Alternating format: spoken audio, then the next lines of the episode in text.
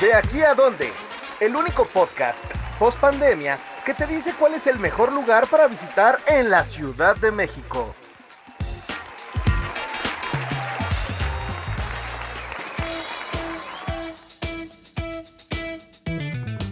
Hola amigos de dónde ir, bienvenidos a De aquí a dónde, el podcast en el que les damos las mejores recomendaciones de restaurantes, festivales, museos, exposiciones y actividades increíbles que pueden hacer en la Ciudad de México. Yo soy Alejandra Villegas y estoy el día de hoy con Josué Corro. Hola Josué. Hola Ale, ¿cómo estás? Y sí, en este episodio va a ser un poco especial porque como saben, este fin de semana es el evento deportivo espectáculo más importante del año.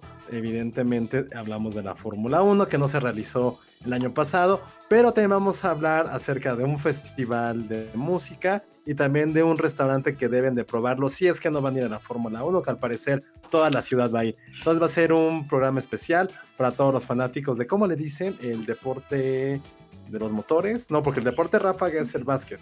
Deporte de los motores, el deporte de rugir, no sé, no sé. los amantes del automovilismo, del deporte más rápido del mundo, puede ser, digo, tiene varios apodos pero me agrada el, rugido, ¿eh?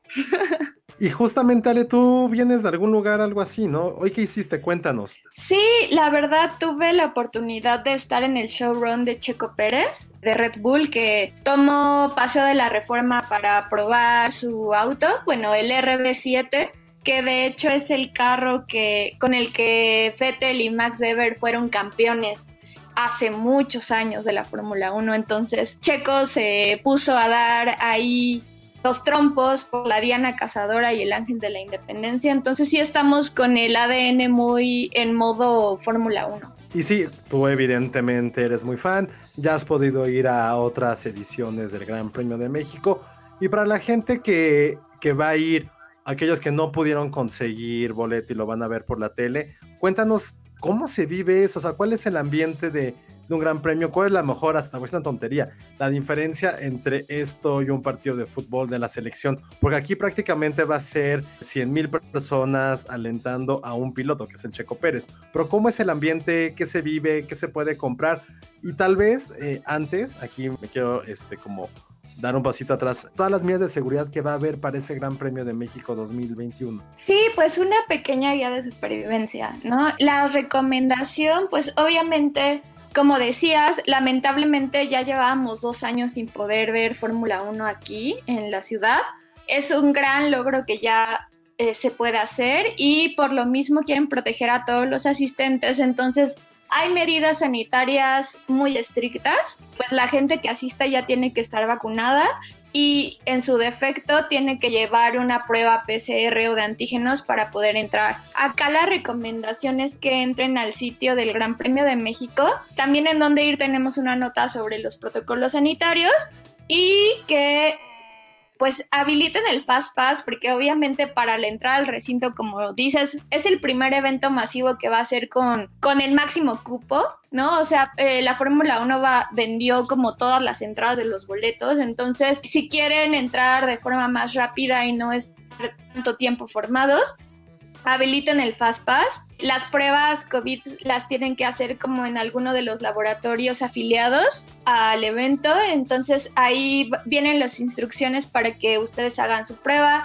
suban los resultados y puedan entrar como de forma más rápida. Obviamente la recomendación es que no se quiten el cubrebocas en ningún momento, ¿no? Tienen que, que llevar su cubrebocas, tienen que cuidar en medida de lo posible pues la sana distancia, que eso va a ser un poco más complicado, pero va a haber ahí gel antibacterial y pues estaciones de lavado de manos para que se cuiden todos estos protocolos, ¿no? Eso principal. Otra cosa que creo que tienen que considerar es que no hay estacionamiento, porque por lo general cuando se va al Foro Sol o al Corona Capital o algún festival, pues los estacionamientos están habilitados en las curvas, ¿no? Obviamente, al ser el Gran Premio de México se utiliza todo el auto autódromo y se utilizan las curvas para que pasen los coches. Entonces no hay estacionamientos habilitados. Eh, la recomendación es que lleguen en transporte público o pues por medio de las aplicaciones de movilidad que ya conocen. Si van en metro, las estaciones más cercanas pues ya saben es Ciudad Deportiva o Metro Puebla. Si van en Metrobús también hay dos estaciones muy cercanas y pueden caminar y entrar dependiendo cuál es la zona que les toque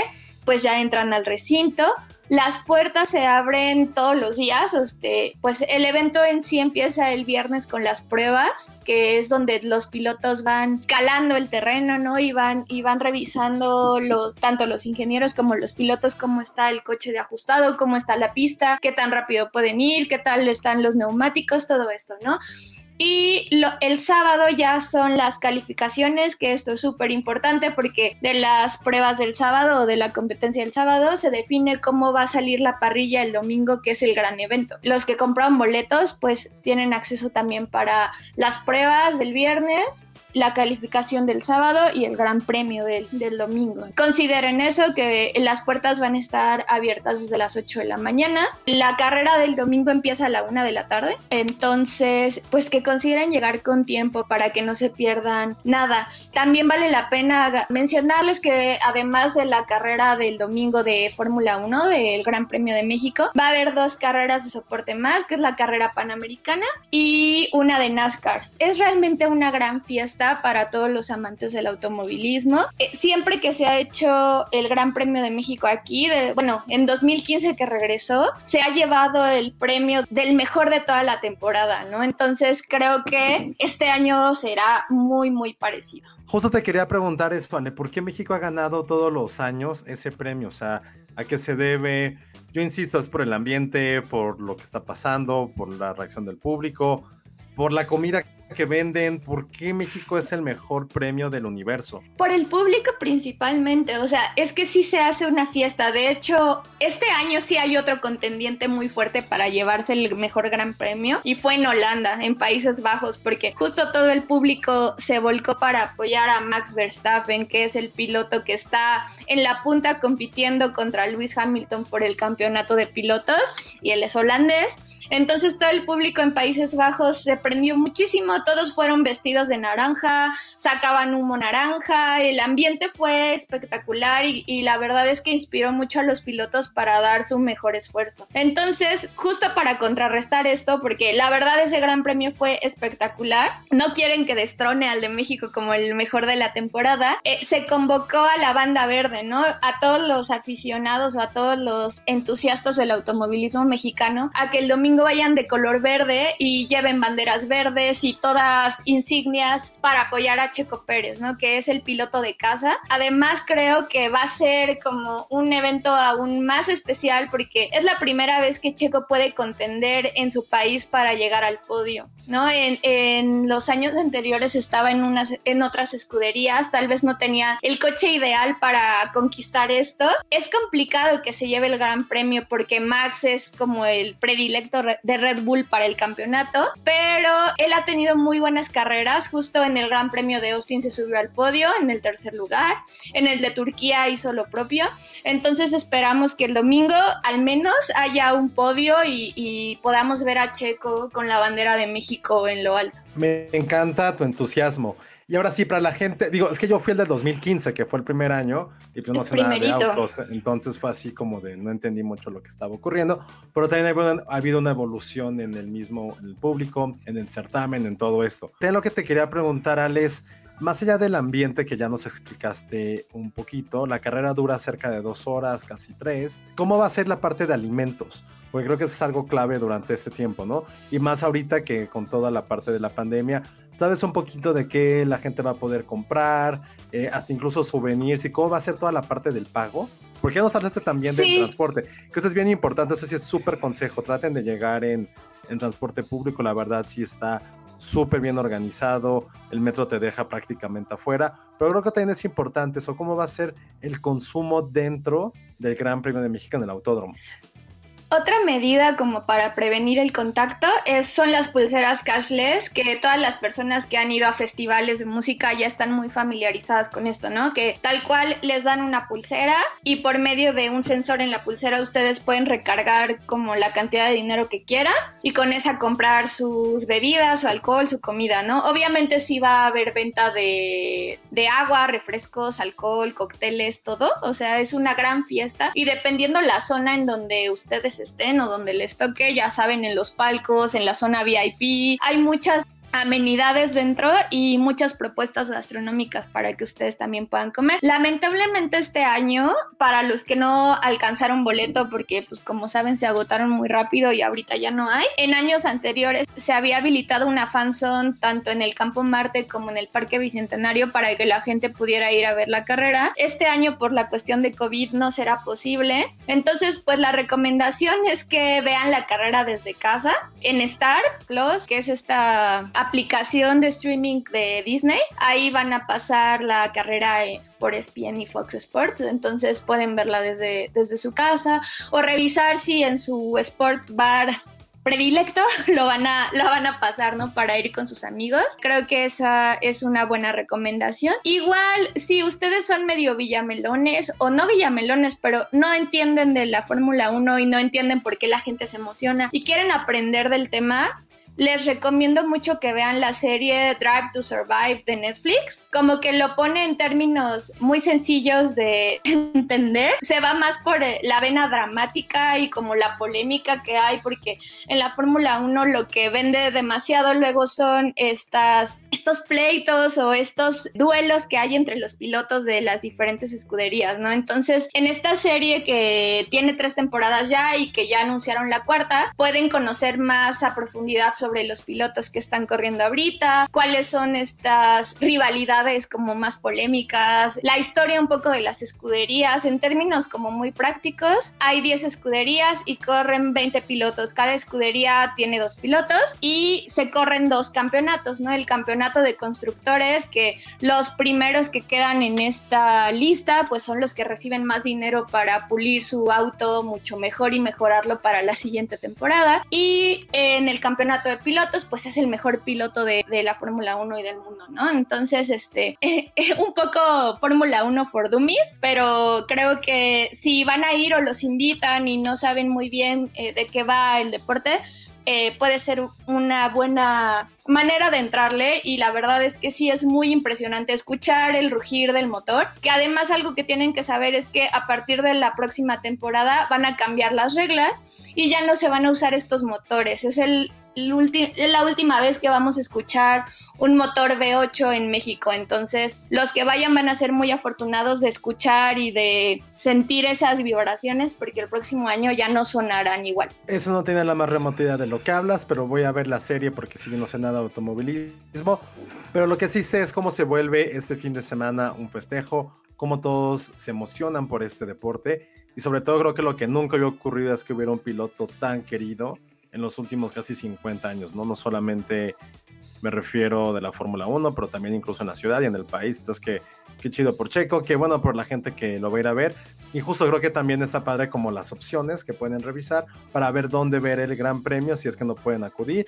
Y chequen eh, nuestra página en dondeir.com para ver todas esas opciones. Entonces ahí está el Gran Premio de Fórmula 1 en México. Lástima que no hay fan zones, pero al final de cuentas sí lo van a poder ver en esos lugares, lo cual también es lo que, es lo que cuenta. Y para toda la gente que no va a poder ir a la Fórmula 1 o no le interesa esto y ya está regresando a los conciertos, este fin de semana otro evento clásico de nuestra ciudad va a tener otra vez una vida nueva y es el festival Hipnosis. Ale, tú también eres fan, ese es tu podcast de, fanatismo, ¿viste? Entonces también, a ver, Hipnosis, háblanos un poquito de este festival. Sí, pues Hipnosis es un festival que desde hace un par de años como se ha posicionado entre los más esperados, ¿no? Este, lo organiza la, gente de, de, los colegas de la revista Indie Rocks, ¿no? Y como que la vibra es eso, traer bandas pues hipnóticas, un poco, un poco trash, ¿no? Han traído de todo, de todo. La primera edición fue en el Deportivo Lomas Altas y como fue épica porque tocó Black Rebel Motorcycle Club, como que la curaduría está muy, muy pensada para gente muy exquisita en su gusto musical, que ama de, de la psicodelia y de ritmos mucho más alternativos. Entonces, en esta ocasión, como que el festival se extendió, va a haber como, o más bien, cuando escuchen este podcast ya habrán pasado algunos showcases dentro del foro Indie Rocks, pero el plato fuerte y el más importante, pues va a ser el sábado en Quarry Studios, que es una sede, un venue nuevo de conciertos al sur de la ciudad. Y pues ahí van a tocar La Femme, Trust, Diles que no me maten, los Dog Dogs, que se van a aventar un set especial de Avándaro, Monolord, Ty Seagal, que va a ser un show acústico, Sugar Candy Mountain y muchísimos más exponentes. La verdad es que es un festival que tiene una vibra muy cool. La gente se produce mucho para ir, ¿no? Sacan sus atuendos más psicodélicos o que las chamarras como súper vaqueras. La verdad es que el ambiente está increíble, entonces les recomiendo que si gustan de estos géneros poco comunes o quieren ya ir a un festival, les surge, lo mejor es que el lugar es al aire libre. Está cerca de Gran Sur y esto hace que sea muy accesible la llegada, ¿no? La última edición que habían hecho de hipnosis había sido en las caballerizas en Whisky Lucan, que eso luego eh, complicaba un poco que la gente de aquí de la ciudad se moviera hasta allá, pero la verdad el ambiente era muy padre porque todo era en el bosque, eh, ambientan el, el, festival de una forma muy, muy cool. Entonces, este, pues es otra gran recomendación que los amantes de la música, todos los melómanos que nos escuchan, seguro van a valorar. Muy bien, ahí está el Festival de Hipnosis. Y para cerrar el podcast, ahora yo voy a fanear con una de mis comidas favoritas, vamos a decirles de un restaurante que tienen que visitar ya pronto. Se llama Doi, que está en eh, Colima 268, casi en esquina con Insurgentes, en la Roma. Y Doi prácticamente significa hambre en vietnamita. Entonces ya saben qué tipo de comida es. Si bien es vietnamita, también tiene mucha influencia de todo lo que es Indochina. O sea, hablando desde Malasia, un poco de Tailandia, un poco sí de comida china, pero principalmente es de esta parte como sur de Asia. Es, es una belleza. Eh, no solamente la comida, pero quisiera hablar primero del lugar. Uno, A es pet friendly porque tiene mesas afuera, pero adentro lo primero que ves es muchos neones, o sea, es como una película de Nicholas Winding Refn, como esta de Only Vodka Gibbs, que todo es este, como neones rosas, hay como cuatro o cinco en el lugar, entonces ves una barra gigantesca donde te pueden preparar cualquier tipo de bebida, evidentemente todas con un toque asiático, y después del lado derecho vas a ver murales, murales donde se ven tigres, donde se ve como mitología eh, asiática, pero con muchos colores. Entonces, si buscas un lugar para tomar, tomarte una foto, para llevar un date, para incluso tomar este, ¿sabes? Está como esta típica foto de tú sosteniendo el plato y de fondo algo increíble. Este es el lugar. Y ya más hasta el fondo de este, eh, como casona eh, en la Roma, se puede ver como incluso como un ambiente medio selvático. Ahí hay algunas mesas donde se ve como un domo y ahí también puedes comer. Entonces, hablando de esto arquitectónicamente y visualmente, es una belleza doy. Pero realmente lo que importa es la comida. Y aquí se los juro que uno quisiera decirles todos los nombres tal cual como aparecen en el menú, o como más bien los apunté, pero créanme, me voy a tardar mucho, va a haber cortes en este podcast porque pues no voy a poder pronunciarlo bien, pero más bien los puedo escribir un poquito los platillos, hay evidentemente baos, que son tradicionales, ya sabes, ¿no? Los panes de, vapor, hay brochetas, hay rollos fritos, eh, hay dumplings, esos son como entradas. Cualquier entrada, probé un par y me encantaron, son, son muy ricas. Ahora también hay ensaladas que generalmente llevan eh, fideos, llevan mango, llevan eh, mariscos y algunas sí pican. O si quieres preguntarle a tu mesero cuál es la mejor opción según tus gustos, pero también con las ensaladas no hay ningún pierde, como tampoco con las sopas. O sea, creo que las sopas asiáticas, sobre todo las vietnamitas, o sea, el pho es algo increíble. Y aquí lo que me gusta es que hay un platillo que se llama el tom kha, que lleva leche de coco, jitomate, cilantro y es un poquito picante. Y le puedes poner ya sea tofu, pollo o camarón y esa también me, me encanta. Se las recomiendo muchísimo. Y para platos fuertes, ¿qué es lo que más caracteriza también esta zona? Los curries. Hay curries, tal cual va a sonar rarísimo, pero de los colores que quieran. Hay verde, amarillo, hay rojo. Y aquí también es depende si te gusta lo picante, te gusta un poquito los sabores almendrados. Pero aquí eh, no hay pierde con, con ninguno. Yo el que probé, o más bien el que he probado y me gusta mucho, es el Laxami, que es de Malasia, y es curry rojo con leche de coco, con fideos de soya, pork belly y mejillones. Entonces, no, o sea, vas a querer pedir otro plato, lo vas a dejar limpio. Sí pica un poquito, pero con que tenga estos mariscos, o sea, la combinación de mariscos con pork belly creo que es algo como que nunca te puedes imaginar y es algo completamente rico. Y ya también para finalizar esta parte, tengo algo que les recomiendo mucho, es el wok, que ahí está el clásico patay, ¿no? No hay pierde con esto, pero también puedes experimentar con otros sabores y lo que está padre de la carta, evidentemente, es que tiene como fotos, o a lo mejor si no quieres eh, como leer todos los siguientes, sino más bien enamorarte por las fotografías, vas a poder elegir el patay que te guste. Y para finalizar, hay un postre que creo que se ha convertido en uno de mis favoritos de, de la ciudad, que es tarta de queso con piña asada. Entonces vas a comer eh, como la tarta, sí, evidentemente con su quesito, pero también con la, con la piña. Y si es una combinación de lujo, aunque estés muy lleno, date un espacio para este postre. Entonces, esto es Doy, que es para mí una de, los, de las grandes aperturas de lo que ha habido en este año, porque combina un gran sabor de una cocina que lo hacemos muy bien en México, como es la Indochina, con un lugar espectacular, te la vas a pasar increíble, vas a estar feliz comiendo, pero también visualmente también vas a tener como muchos lugares para tomar fotos y te la vas a pasar muy bien. Ya te puedes combinar algo visual y de sabor, ya es como un combo ganador. Entonces es Doy en la Roma, eh, Colima 268, casi esquina con insurgentes. Eh, si van a ir, reserven su lugar, porque si es un lugar grande nunca está de más, también para saber si quieres estar afuera o quieres estar dentro, lo cual sí les recomiendo que hagan lo que hagan, traten de estar en el interior del restaurante por todo este que les platiqué, que es espectacular. Suena súper bien. ¿Está en Open Table para reservar? Lo pueden encontrar en Open Table, efectivamente.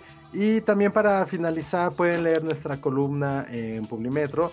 Nos enfocamos mucho en la Fórmula 1 con otros detalles, sobre todo de qué pasa cuando quieres este, si no pudiste cancelar tu boleto de la vez pasada, cómo lo haces para toda la renovación y con algunos tips que van a poder encontrar ahí. Pero es eso, disfruten este fin de semana de automovilismo, eh, vayan a un concierto si no quieren y sobre todo vayan a comer esta comida fantástica.